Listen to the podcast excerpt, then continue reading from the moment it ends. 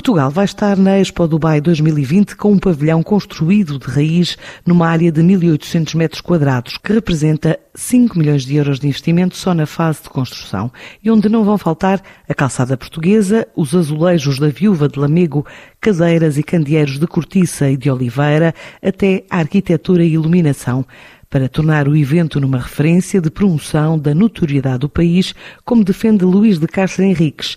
O presidente da ICEP é também o comissário-geral de Portugal para a Expo Dubai e acredita que a participação portuguesa pode trazer um mundo de oportunidades. A Expo Dubai 2020, que irá ocorrer entre outubro de 2021 e até o final de março de 2022, e aí o que se pretende é trabalhar, sobretudo naquela zona do Golfo e também dos países adjacentes, que terão de certeza alguns visitantes, a notoriedade de Portugal. O Portugal competitivo, moderno, com um talento altamente qualificado, multicultural e cosmopolita. Portanto, passar esta mensagem, obviamente, no ambiente da Expo. Portanto, há, tem várias vertentes. Temos também uma programação cultural, temos também uma programação de divulgação empresarial, mas, portanto, isto é trabalhar notoriedade de forma transversal. Ora bem, mas temos depois um trabalho de mais longo prazo, que é esta questão da marca uh, e a notoriedade global do país.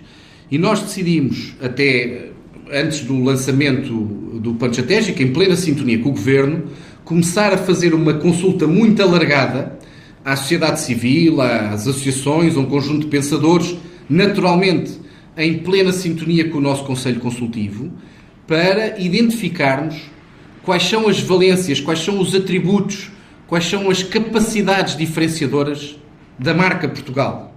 Em que é que nos temos de afirmar? Porque, cuidado, hoje em dia não é só afirmarmos notoriedade por notoriedade.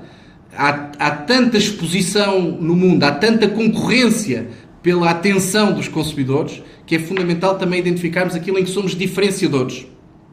E, portanto, estamos a fazer esta consulta que irá ocorrer até setembro que terá o culminar numa conferência onde iremos partilhar e chegar a conclusões para que um universo muito alargado de stakeholders do país esteja a par disto, para depois se poder apresentar no início de 2022 um plano para trabalhar a marca Portugal. E aqui nós consideramos que não é uma matéria só de plano estratégico da ICEP, é uma, é uma questão de plano estratégico para o país a 10 anos. E porquê é que eu digo isto?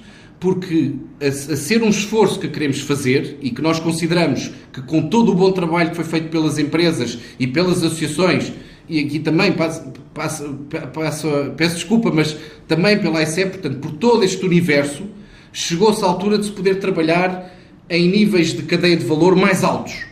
Mas isso é um esforço que tem de ser continuado e tem de ser visto numa perspectiva de uma década. O grande objetivo desta iniciativa de marca é que em 2030 se se dirigir a um consumidor aleatoriamente na rua, ele também consiga responder: Ah, é um produto português, é bom, tem qualidade, é competitivo e surpreendeu-me pela inovação e pela sua qualidade.